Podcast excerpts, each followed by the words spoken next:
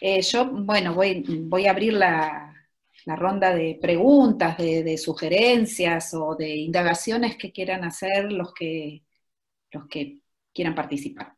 Me gustaría agradecer a ambas, a Diná y a Isabel, muchas gracias por sus presentaciones, eh, muy interesantes. Mi nombre es Patricia Hermosilla, ¿no? Isabel, eh, soy de la trabajo en la Universidad de Chile y también participo en el grupo con Mariel, ¿no? y estamos desarrollando algunas cosas conjuntas también con Dina. Tengo dos eh, cuestiones para plantearle a ambas, ¿no? Una, eh, Dina, ¿qué, se aprende, no? ¿Qué se aprende a partir de la dirección de investigaciones, de máster y de, doctorado? Eh, en este énfasis que tú señalas, ¿no? En este énfasis respecto de investigar con los docentes. Yo creo que este es un cambio o, una perspectiva, un énfasis, ¿no? Que, hace ya muchas décadas se viene insistiendo em, desde distintas em, eh, escuelas, lugares del mundo, ¿no? en que se está enfatizando eh, una perspectiva reflexiva, ¿no? reflexiva y y consecuentemente investigativa sobre el trabajo docente. ¿Qué, cosas como de metaanálisis ¿no? nos podrías compartir en este momento? Claro, hay trabajos que están en proceso, otros que han terminado, y que serían de interés para seguir pensando esta relación investigativa con docentes, ¿no? para continuar profundizando en, esta, en, esta, en el pensar el trabajo pedagógico, yo diría que políticamente es lo que a mí personalmente me interesa muchísimo, que tiene que ver con esta idea de un que pensar la profesión y, la actividad docente como un trabajo reflexivo, como un trabajo que se piensa a sí mismo y que se desmarca de un énfasis, como tú decías, que es fuerte, muy tajante, fuertemente burocrático y por lo tanto descomplejizador, que fragmenta ¿no? y que se pone al servicio de un modelo político eh, y económico, como es el capitalismo o el neoliberalismo, como queramos llamarlo, ¿no? y que fragmenta ¿no? el trabajo, que quita sentido y que, bueno, que nos, que nos quita fuerza y potencia a los espacios educativos y al trabajo docente, por cierto. Eso como, ¿qué cosas, no? ¿Qué cosas así rápidas podrías decir en el marco de esta conversación? Y Isabel, eh, eh, particularmente llama la atención esta idea tuya de enfatizar esto de cuerpos y sensibilidad, ¿no? Y me gustaría conocer como un poco qué énfasis, ¿no? qué perspectivas, qué mm, interés, qué, eh, ¿qué cuestiones de profundidad buscas en esta idea de señalar esto de cuerpo y sensibilidad? Yo no soy del ámbito de la, educación física, sin embargo, eh, tengo muy presente siempre en mi, planteamiento como formadora de formadores, digamos, como formadora de nuevos docentes, no en el ámbito de la educación física, la dimensión del cuerpo y la sensibilidad, ¿no? Lo que eso significa, lo que hay un autor holandés, de origen holandés, que vive en Canadá, ya es un profesor emérito, Max Van Manen, que habla justamente de esto, la sensibilidad en el proceso, ¿no? En el, proceso educativo y en el proceso humano en general, en la vida humana en general. Entonces, quizás es mi curiosidad por saber qué énfasis, ¿no? qué cuestiones y qué preocupaciones, a partir de tu experiencia, también como formadora de formadores están detrás de este, este señalamiento de cuerpos y sensibilidad. Eso. Muchas gracias a ambas.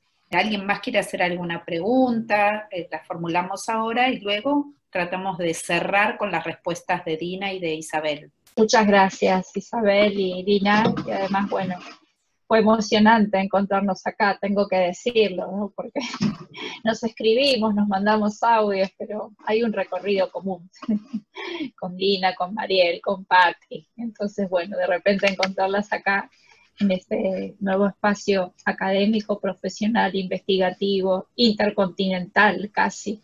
Genial. Eh, muchas gracias eh, por, por compartirnos, ¿no? eh, todo ese relato, esa experiencia. Eh, creo que ya me conocen el resto, pero bueno, yo formo parte de este equipo de investigación y también de la Universidad Nacional de Luján en el área de tecnología educativa y formación docente.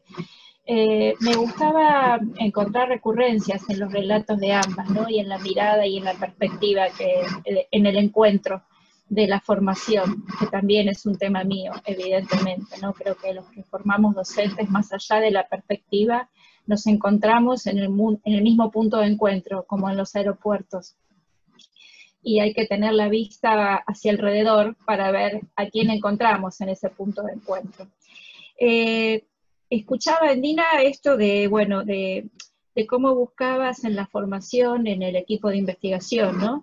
ese andamiaje posible en la formación con docentes de profes de educación física como una suerte de andamiaje, ¿no? de, colaborar en la formación desde la experiencia. Eh, me, resultaba eh, interesante y a la vez me preguntaba, ¿no? porque también tengo otro espacio de formación docente de maestras de primaria, ¿cómo resultaría eso? Eh, a nosotros en Argentina a veces nos resulta complejo por encontrar a esos docentes que puedan andamiar en la formación en sentido positivo y constructivo, ¿no? Eh, como, bueno, un, punto que me llamó la atención. Y, y aparte, en esas investigaciones creo que también encontrás como, o encuentran eh, con tu equipo, algo que siempre atravesó la distancia entre la formación y la escuela, la investigación y la escuela. Y eso me parece muy interesante, muy valioso, ¿no? Porque, bueno, es una forma de, de tener otra perspectiva donde siempre hubo como una, un distanciamiento entre lo que sucede en la investigación y en la academia, lo que sucede en la escuela y lo que sucede en la formación inicial y lo que sucede en la escuela. Eh, y me, bueno, por otra parte, esto que, que, manifestaba, yo me hacía una pregunta también, ¿no? Cuando se silencian las dificultades pedagógicas y materiales, ¿qué se escucha? Eh, no lo sé, pero bueno, me parece que es una buena pregunta para acompañar estas reflexiones y estos aportes que ustedes hacen. Eh, y en esto encuentro como, como, una, como un punto de encuentro con lo que decís, Isabel, ¿no? la importancia de el rol del andamiaje en la formación. Vos hablabas de expertos y de orientadores, ¿no? Entonces me parece que también sería como como un elemento muy interesante volver a pensar eh, en escenarios de la formación y que esos escenarios o ambientes se abrieran, se nutrieran de múltiples espacios de formación, ¿no? como estos andamiajes de los que están en la escuela, los que estamos en la investigación, los que estamos en la formación, pero requiere como una nueva perspectiva, ¿no? de entender la formación en contexto, ¿no? que ese contexto se amplíe un poco. Es un poco mi aporte y mis comentarios. No sé si son preguntas, Mariel, pero son como reflexiones para seguir pensando. Entonces son bienvenidas. Sí, una cosa, una cosa muy pequeña. Buenas tardes a todas. Gracias por sus enormes este, aportaciones. Eh, encontraba un hilo común, quizá que no está tan explorado respecto de esto que llaman saberes didácticos, de, los saberes didácticos, ¿no? Justamente estamos terminando una tesis con una chica que ahora como en un mes va a ser el examen, y también eh, justamente nosotros identificamos la experiencia didáctico-pedagógica en profesores de posgrado que no son de educación física, pero justo ver cuando Isabel lo menciona, ¿no? Eh, esta idea de la didáctica, la planeación, la evaluación, como improntas que están ahí, la transferencia pedagógica, es muy interesante porque venimos de dos campos distintos, por decirlo así, eh, la docencia no en educación física y la docencia de la educación física, encontramos esa preocupación y un poco de paso yo hacía una conexión con lo que Dina presentaba cuando mencionaba este, esta, eh, cómo en la narrativa aparece esta preocupación por la docencia, ¿no? Por ser un docente, un buen docente, un docente que, eh, que contribuye a la formación de los demás, no en esta dimensión didáctico-pedagógica tan específica que sí encontramos Isabel y en, este otra, en esta otra investigación en el contexto mexicano, pero pensaba, si no en estas, en esta, eh, más allá de que los sujetos pueden expresarlo en sus narrativas, obviamente, ¿no será que nosotras como investigadoras estamos como analistas, estamos más preocupados por nosotros, por la dimensión didáctico-pedagógica y que lo planteamos como un eje analítico, que lo llevamos a, la dimensión instrumental y a la dimensión de la recuperación del referente empírico. Yo no descarto que el referente empírico en su emergencia, en los testimonios o los referentes o las prácticas, en la misma narratividad, aparezca a lo mejor aparece, pero ¿no será que somos nosotros quienes de pronto vemos algo parecido y ya nos, nuestro, nuestra mirada, nuestra, nuestro prejuicio en el mejor de los sentidos nos lleva hacia esa dimensión? Porque me resulta eh, muy, motivador que encontrar también, digamos, en contextos tan distintos estas mismas preocupaciones y me suscita preguntarles hasta qué tanto no somos nosotras mismas como analistas quienes estamos de alguna forma queriendo encontrar. Gracias. Bueno, gracias por, por las cuestiones, reflexiones ¿no? de acá. Patricia, te voy a decir unas cosas. Mi, mi primera experiencia em orientação em, em pós-grado, foi com Fábio. Fábio que está acá. O trabalho de Fábio me ha sacado de todos os lugares, todos os sítios que pueda imaginar. Porque és uma pessoa que se pergunta, que se pergunta e que se pergunta. Foram dois anos se perguntando. E ele não perguntava para ele, se perguntava também para mim. Fábio me ha sacado de todos os lugares, todos. E eu não sabia mais o que contestava. Nossos encontros de orientação eram de três horas, de muitas reflexões. E eu, bueno, é a primeira experiência, não? Estava encantada com tudo isto. Pero isso, é, de certa maneira, uh, me saca, né? Me, me, saca de um de um sítio, pero eu tenho que me, me pôr em outro. Tenho que dizer algo a Fábio. Então, eu me perguntava muito o que tinha que contestar a Fábio. Houve um momento que eu he dito, Fábio, a hora de eu pergunto e tu me contestas, porque se vai buscar também, não? se vai interessar por outras coisas. Mas eu creio que o trabalho de orientador, de la orientação, isto, que aquele não? que estamos compartilhando este conhecimento, porque isto, né? É o trabalho é com o Fábio, de orientação, não é del Fábio e para o Fábio, é com o Fábio. Suas reflexões me han sacado de vários sítios. E Fábio venia sempre com uma pergunta que não é solo a, a, a, a pergunta de Fábio, é de todos os orientadores, orient, eh, orientandos, todos os estudantes. Como lo hago? E la metodologia, e lo que hago, como lo hago. Estas questões, principalmente, diria, de la metodologia não? e uma, umas, é, umas respostas que deveria ser muito, muito simples, não? e que quizás para eles tinham uma compreensão que de é, ao aparecer, não? que o professor, que o orientador Houve uma é, eh, una contestación, le dio esa respuesta y ya estaría arreglado sua eh, investigación. eu me é he também em um em um espaço né, de me perguntar a partir do que Fábio se é, perguntava. Eu aprendi com Fábio, então, que não há respostas específicas e corretas e, e certas, vamos dizer assim, para um tipo de metodologia. Por quê?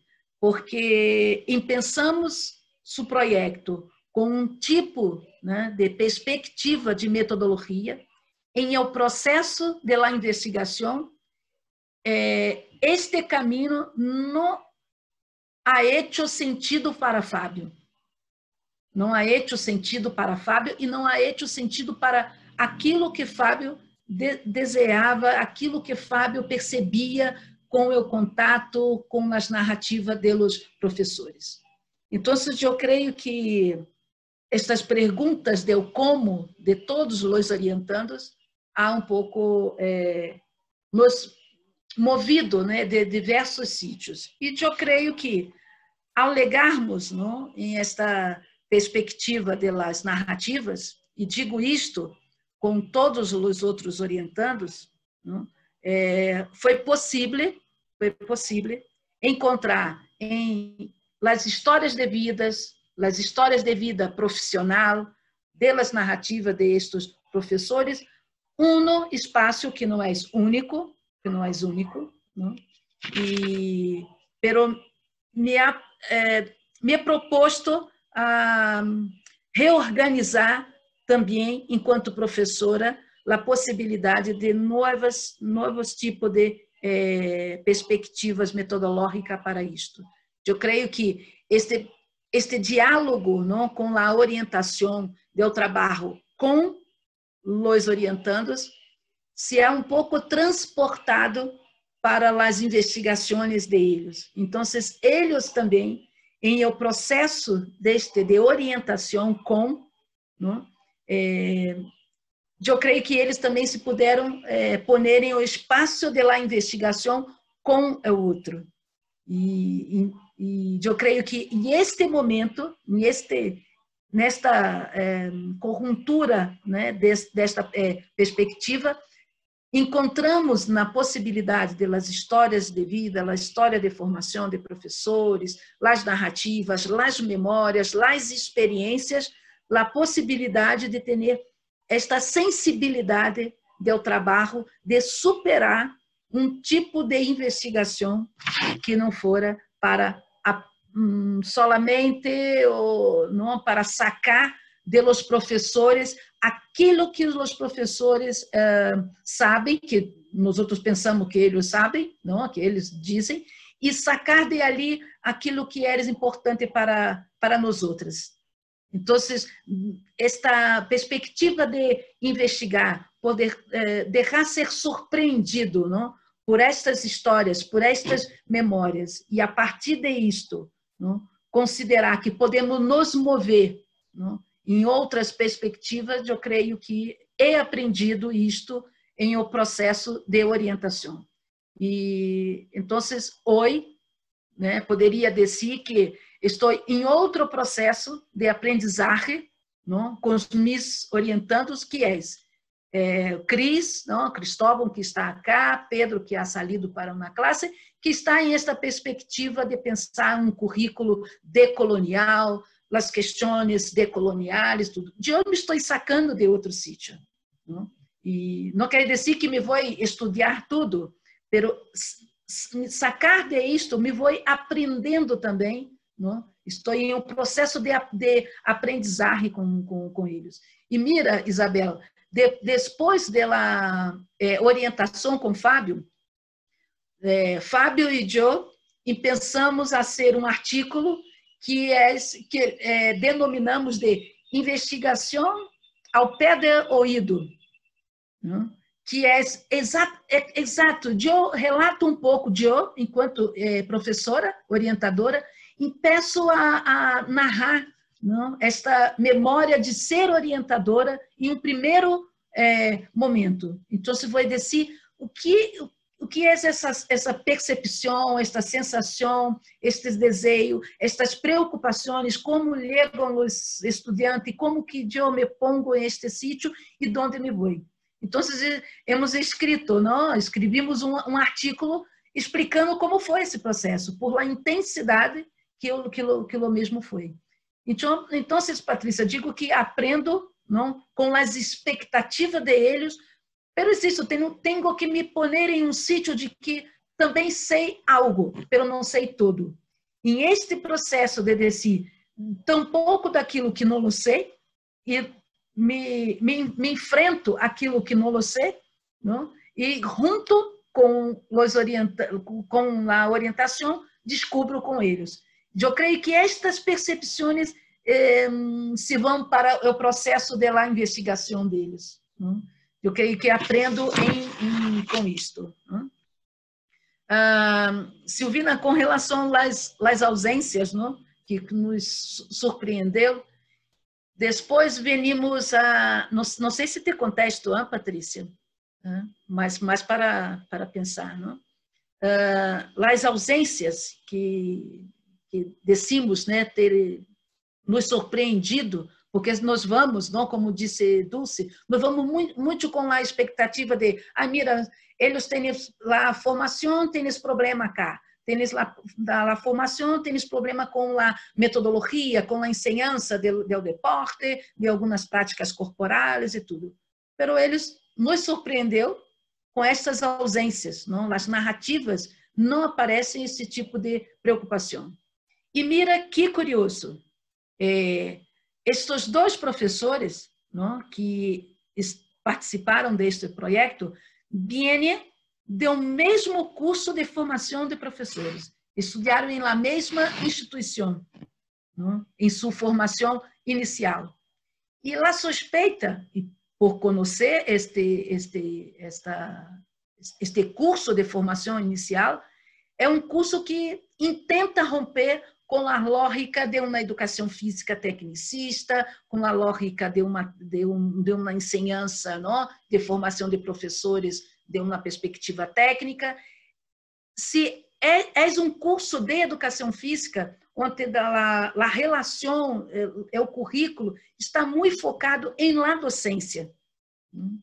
Então, é, a suspeita é, não é uma suspeita destas ausências, elas possivelmente apontam por esta perspectiva que eles vêm de um curso que tem outra sustentação, outra perspectiva é, é, pedagógica, outra perspectiva de pensar a docência em educação física. Então, eu creio que é o curso, também tem uma responsabilidade e aunque eles não relatam com tanta frequência, pero sempre se vão em suas em suas é, memórias traindo percepções de los projetos, percepções de las assignaturas, é o diálogo com a formação, com os encontros, com os eventos. Então, é, nós outros não nos importamos com estas ausências, pero em em, é o câmbio de, de, de, de texto de, de los artículos, a gente se ha posto para nós outros perguntando onde está a especificidade da educação física. E mira, como me vou a dizer que desejo a especificidade da educação física se aqueles que narram não estão preocupados com isto. Então, é um pouco ser justo, ser ético não? com a formação. Então, eu creio que, que é um pouco isso. Não sei se tem contexto. E, e mira que em um artículo aí, por la noite, decimos, vamos, vamos assumir que estas ausências, elas fazem parte da formação. Não é uma ausência porque eles não sabem, é uma ausência que para eles han superado, de certa forma, esta perspectiva né, de, de la preocupação com a ensinança, a especificidade desta ensinança. Ele sabe que isto é importante.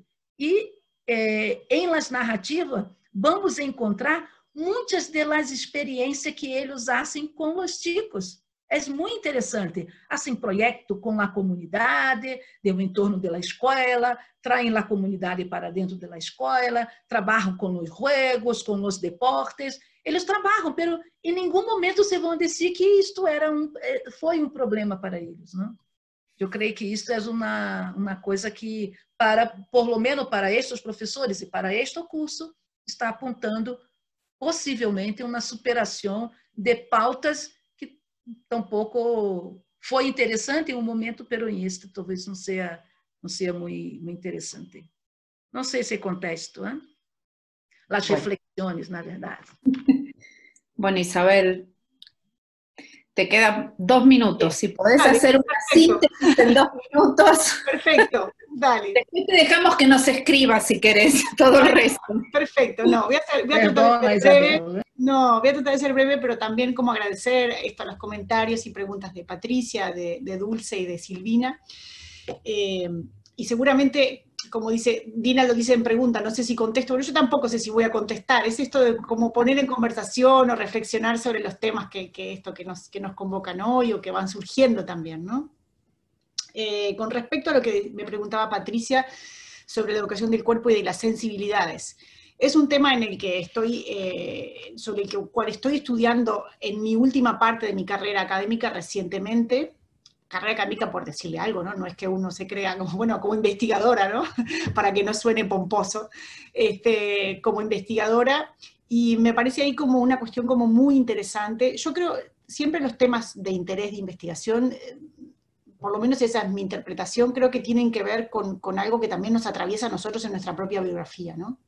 Entonces creo que ahí hay como una cuestión, como un interés. Yo, yo, también estudié un par de años en Bellas Artes, tengo mucho, mi familia tiene mucho vínculo, o sea, todo lo que sea como, como arte, cine, soy una, enamorada del cine, tengo un proyecto de extensión donde trabajo con cine.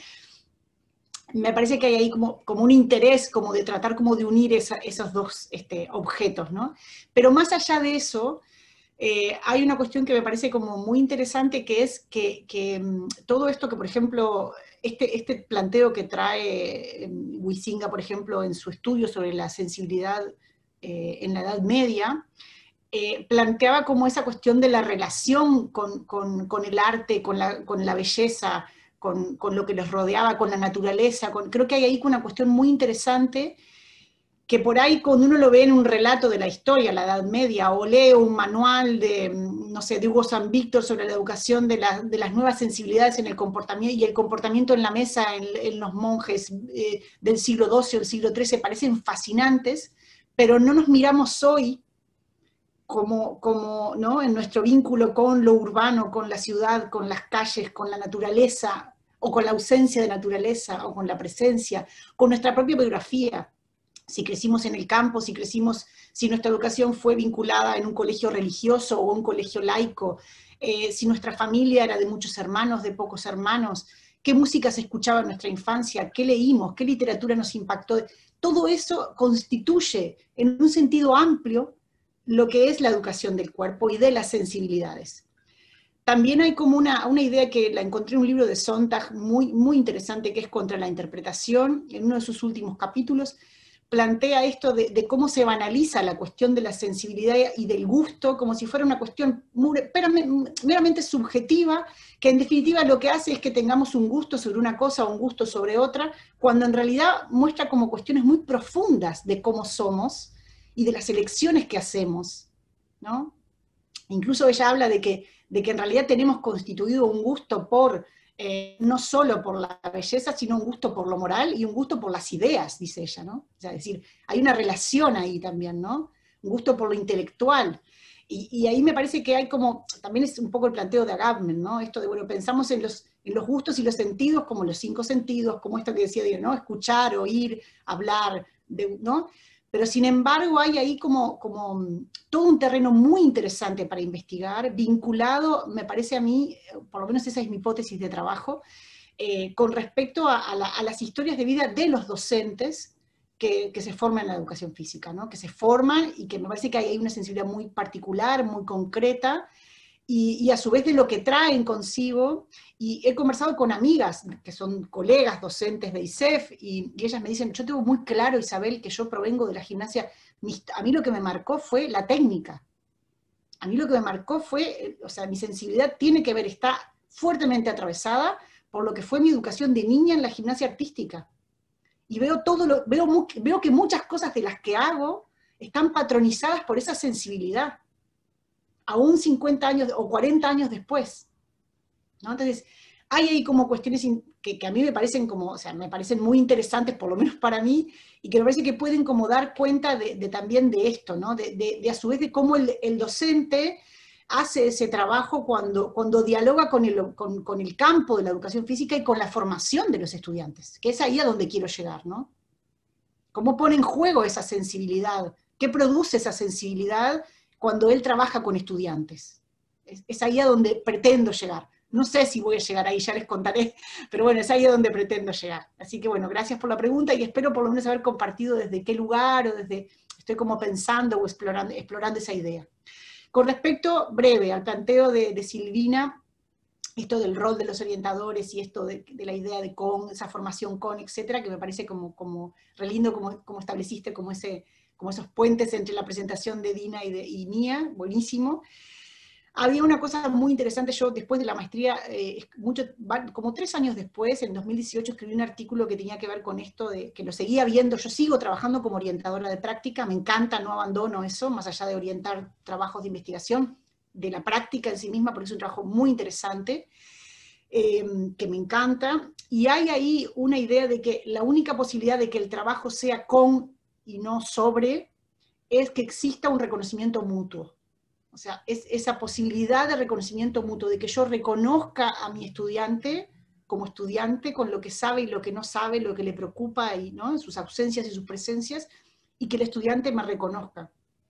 Y en la formación de hoy tenemos un tercer actor, que es súper, que es un cambio de formación que, que, lo propusimos a partir de la masificación y la preocupación por, por también vincularnos con el campo profesional más estrechamente, es un proyecto que, tiene como varias puntas, aparece lo que es el docente ascriptor de práctica, que se llama así, que es que nosotros vamos a escuelas ahora, no que son escuelas de prácticas de la universidad, para, que lo entiendan en esos términos, sino que son escuelas en donde hay profesores de primaria y de secundaria, y los orientadores de la universidad vamos a trabajar con ellos y con estudiantes.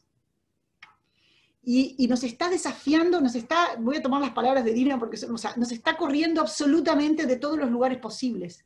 Cómo poner en diálogo un estudiante en formación con un docente formado, que ya tiene mucha trayectoria, porque aparte en el proyecto que escribimos con primaria y secundaria, no cualquier docente podía ser docente tutor de práctica, entonces tienen que tener una puntuación muy alta, tienen que ser docentes muy experimentados. Entonces aparece esto ¿no? de, la, fuerte experiencia, la fuerte tradición, el vínculo con el sistema educativo, con el estudiante que también le viene a romper los esquemas, ¿no?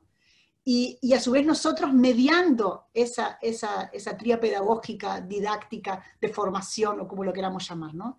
es muy interesante eso que pasa ahí y me hizo como acordar este, eh, la intervención de Silvina a esto, como traer también esa transformación posterior a este formato de práctica que investigué eh, por allá por esos años. ¿ah? Eh, con respecto a la pregunta de Dulce, lo último, lo que es cierto, el, investigador siempre, ¿no? Siempre va a estar atravesado por su, subjetividad y es muy difícil tomar como distancia en esto de lo que encuentro o creo que encuentro y cómo someter eso como a un juicio más riguroso para poder dar cuenta de, esto, ¿no? De cómo tomar cierta distancia sobre eso, una distancia, distancia crítica pero también amorosa, ¿no? En el doble sentido. Y, ahí, eh, en realidad, una de las cosas que, recurrentemente, incluso Dulce a mí me llamaba la atención que fuera tan fuerte, es que había, em, o sea, no había, fueron muy pocas veces de todas las que yo grabé, que el docente no, no pidiera, en cuanto el estudiante terminaba su clase y se sentaba en aquel rincón o lugar eh, donde se hacía la devolución, pidiera primero su planificación de clase diaria, su documento, y en ese documento, una de las primeras cosas que se hacían era leer los objetivos que el estudiante había escrito, y a partir de esa lectura comenzaba como el análisis, o oh, pero acá lo que pusiste fue otra cosa, ¿por qué terminaste haciendo esto? Más allá, y abro un paréntesis, de que es súper interesante ese diálogo con aquello que textualicé sobre lo que quería de mi clase, en clave de hipótesis, y luego termina aconteciendo, también no dejaba de ver que había algo ahí de la agenda clásica de la didáctica, era inevitable ver esto, ¿no? El peso de la planificación en el desarrollo de una clase, el peso de la formulación de los objetivos, de la decisión metodológica, y el peso en el sentido de cuánto me aproximé o me alejé a aquello que yo pensé previamente este, desde el hipotético acontecer, ¿no? Entonces todo eso estaba ahí también en juego. Este, o sea que está, creo que por un lado intenté como analizarlo desde distintas perspectivas, darle el valor que tenía, pero también me costaba no ver esto de, eh, digamos, de una didáctica un poco más técnica que también eh, aparecía por ahí. Y ya terminé. Gracias, perdón, pero me voy enganchando. Plantea al final, bueno, Yo, sé que, yo, sé que la pasión está a flor de piel. Eh, gracias Isabel, gracias Dina, el resto vendrá por privado para no extendernos. Eh, nada, bueno, habrá otra charla, la la, grabación editada de lo que expusimos va a estar en la página del grupo y decirles que, bueno, me parece que como la docencia es una construcción social y cultural, seguimos pensando en el contexto de hoy sobre esa construcción con lo que aparece fundamentalmente y ese es el desafío que estamos atravesando, ¿no? Desde los diferentes elementos que están ahí en juego.